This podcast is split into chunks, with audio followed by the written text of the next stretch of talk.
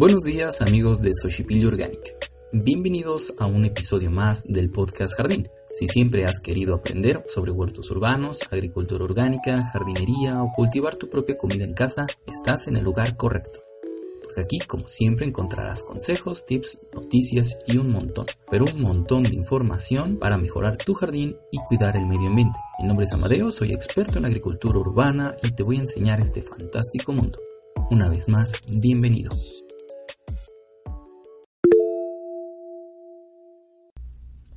Hola amigos del podcast de Jardín, ¿cómo están? Espero que se encuentren súper, súper bien. Yo estoy muy feliz de traerles el episodio número 16. Así es, ya hemos llegado, ya hemos logrado llegar a este episodio, lo cual de verdad me pone muy, muy, pero muy feliz. Y pues nada, este episodio lo quiero dedicar a las plantas de sol.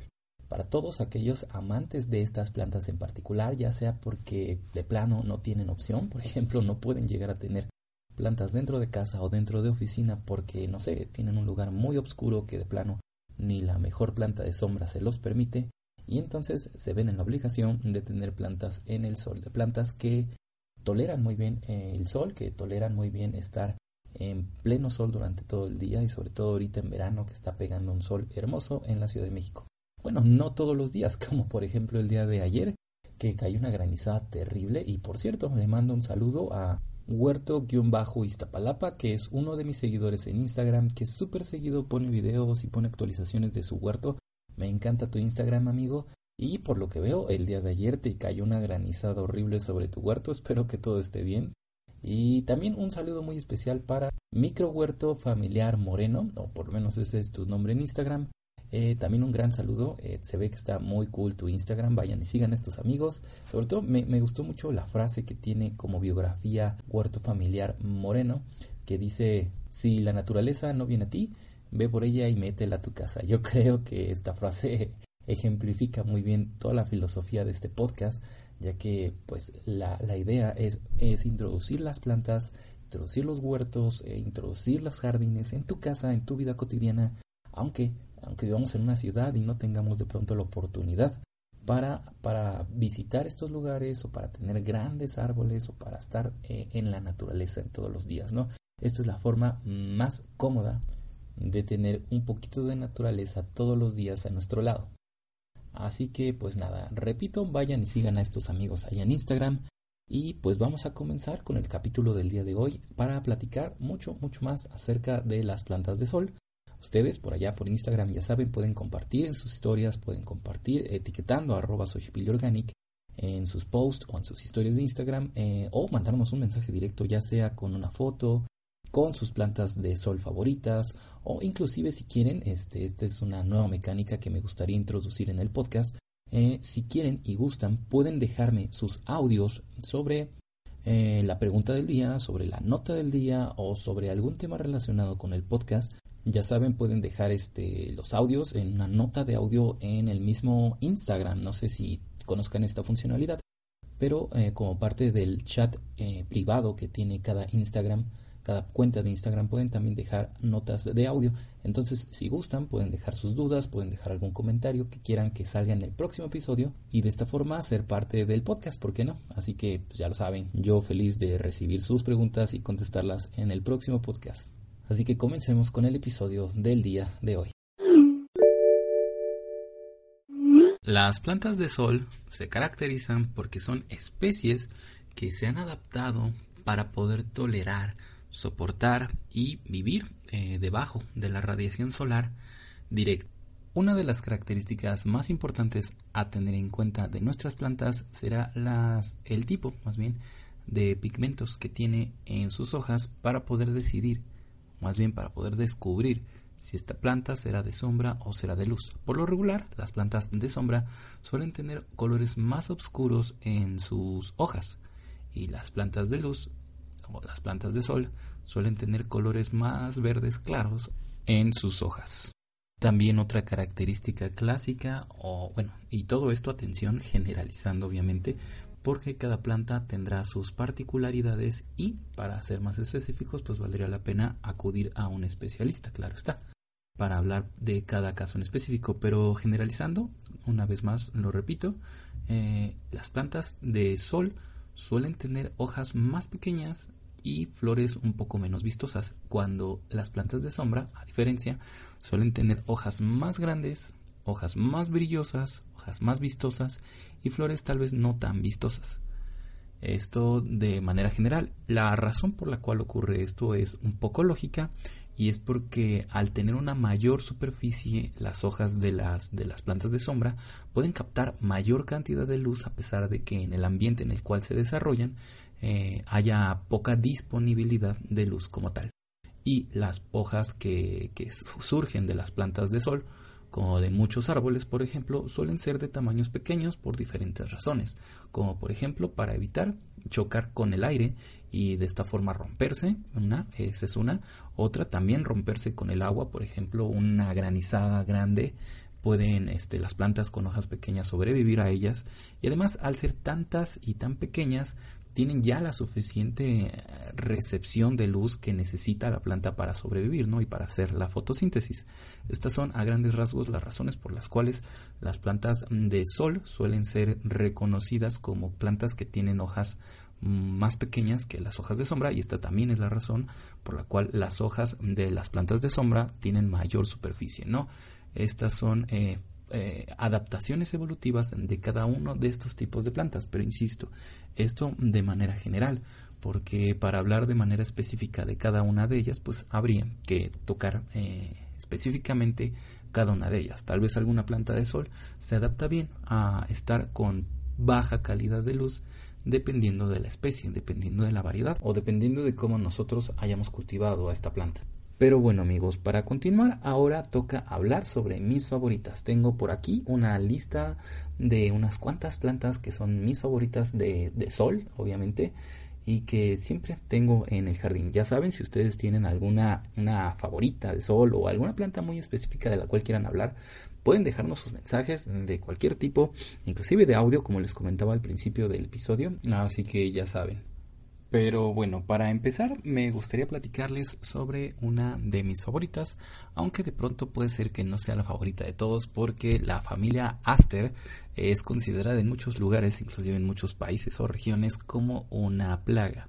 Y lo entiendo, dado que es una planta sumamente resistente que se da a pleno sol, inclusive hay ocasiones en las cuales podemos encontrar esta planta o a este género de planta Aster creciendo entre las banquetas. Yo recuerdo muy bien que en la carrera eh, había personas que les llamaban que eran del género banquetero porque crecían inclusive entre las piedras de las banquetas. Pero más allá de que son resistentes e incluso en algunos países consideradas una plaga, la verdad es que son muy bonitas. Tienen flores muy vistosas, muy coloridas, muy brillantes y de colores súper variados. Eh, de hecho, el nombre de su género, el aster, proviene del griego que significa estrella justamente por la forma de sus flores. Otra de mis plantas favoritas del tipo de plantas de sol es el bambú. No sé si sabían que de hecho la caña es un tipo de bambú o por lo menos pertenecen al mismo género. Esta planta me gusta mucho y se puede utilizar tanto en macetas como directamente plantadas sobre la tierra. Hay de diferentes tamaños, pueden de medir desde metro y medio hasta medir 25 metros. Es sorprendente el tamaño que pueden llegar a desarrollar. Son perfectos para, para decorar jardines, para las personas que les gusta arquitectura de jardines, etcétera, desarrollar este tipo de proyectos. Les recomiendo mucho utilizar este tipo de plantas porque protegen, porque cubren más bien muy bien las paredes del lugar donde quieras este, poner tu jardín. Otro tipo de plantas o gran grupo de plantas que podemos mencionar y que de hecho ya hemos platicado de ellas en este podcast son las suculentas.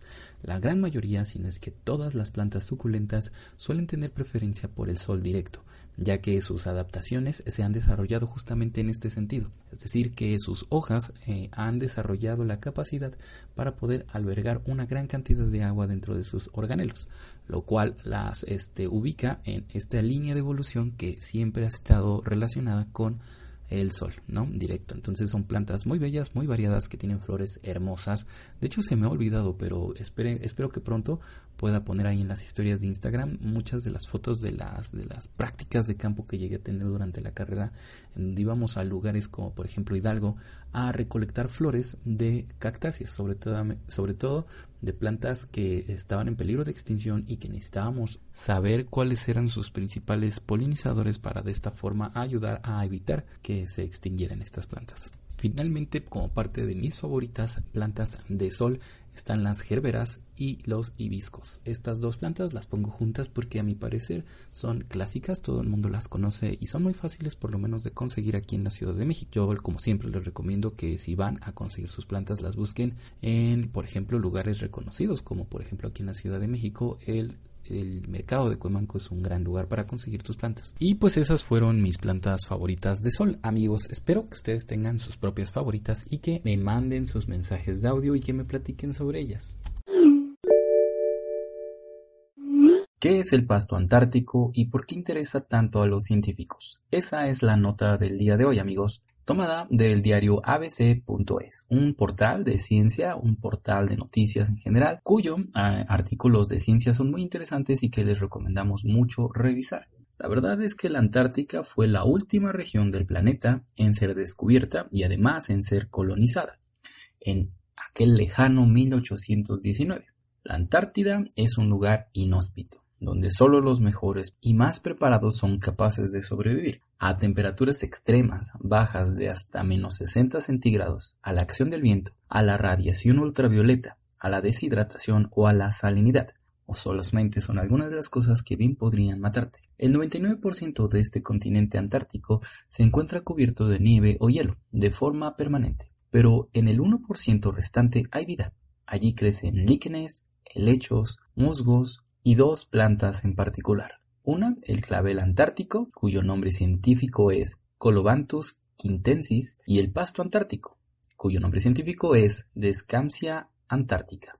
El clavel antártico tiene una de las moléculas que actúan como filtro solar de forma natural. Un equipo de científicos actualmente está analizando cómo utilizar esta estrategia para proteger la piel de los seres humanos, reduciendo el riesgo de la exposición a los rayos ultravioleta. Por su parte, el pasto antártico es una gramínea que se defiende de las condiciones adversas a través de metabolitos secundarios. Fue precisamente su obstinada resistencia la que hizo que los investigadores se fijaran en ella. Esta planta es una hierba perenne que crece entre las rocas autopolinizándose, lo cual significa que nunca abre sus flores y que es el polen de esta misma planta el que fecunda al ovario de su misma flor. Para soportar la congelación del agua que hay en su interior, sintetiza unas proteínas muy especiales que se unen a los márgenes de los cristales de hielo cuando empiezan a formarse. Los investigadores han conseguido identificar en esta planta un compuesto que han bautizado como antartina, un nombre muy cool para esta planta. Químicamente es un azúcar con un fenol, pero desde el punto de vista médico tiene propiedades muy interesantes, concretamente en el terreno de la oncología. Se ha comprobado que la antartina es capaz de hacer desaparecer el cáncer colorectal y la metástasis hepática hasta en un 30% de los casos. Cuando se combina la antartina con la quimioterapia estándar que se administra a ese tipo de tumores, la regresión neoplástica de los ratones se produce en el 100% de los casos. Todavía es más prometedor otra de las características de este compuesto, su capacidad para generar memoria inmune. Esto significa que cuando el animal es expuesto nuevamente a las células tumorales, es capaz de eliminarlas sin recibir una nueva dosis de antartina. Este es el tipo de noticias que me encanta traerles aquí al podcast, amigos. Saben, las noticias de nuevos descubrimientos, de nuevos hallazgos en, el terreno de la medicina, en el terreno de la botánica y de la ciencia en general, que nos traen avances hacia la humanidad, una prueba de que la ciencia es y siempre será un gran motor de la sociedad. Pues bueno amigos, muchísimas gracias por escuchar, compartir, por estar aquí en el episodio número 16. Estamos muy felices de llegar a este número. Ya sé que nos falta un largo, largo camino por recorrer y esperamos compartirlo con ustedes.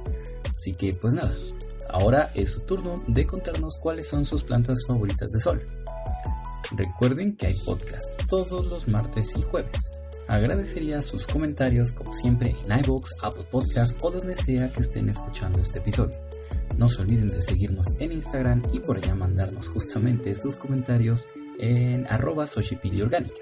Mándanos por ahí preguntas, sugerencias, las fotos de tus plantas de sol, ¿por qué no? O lo que sea. Ahí estamos súper activos con noticias, compartiendo tus imágenes y en general creando y creciendo cada día más esta hermosa comunidad. Recuerda que la vida comienza al final de tu zona de confort. Gracias por escucharnos.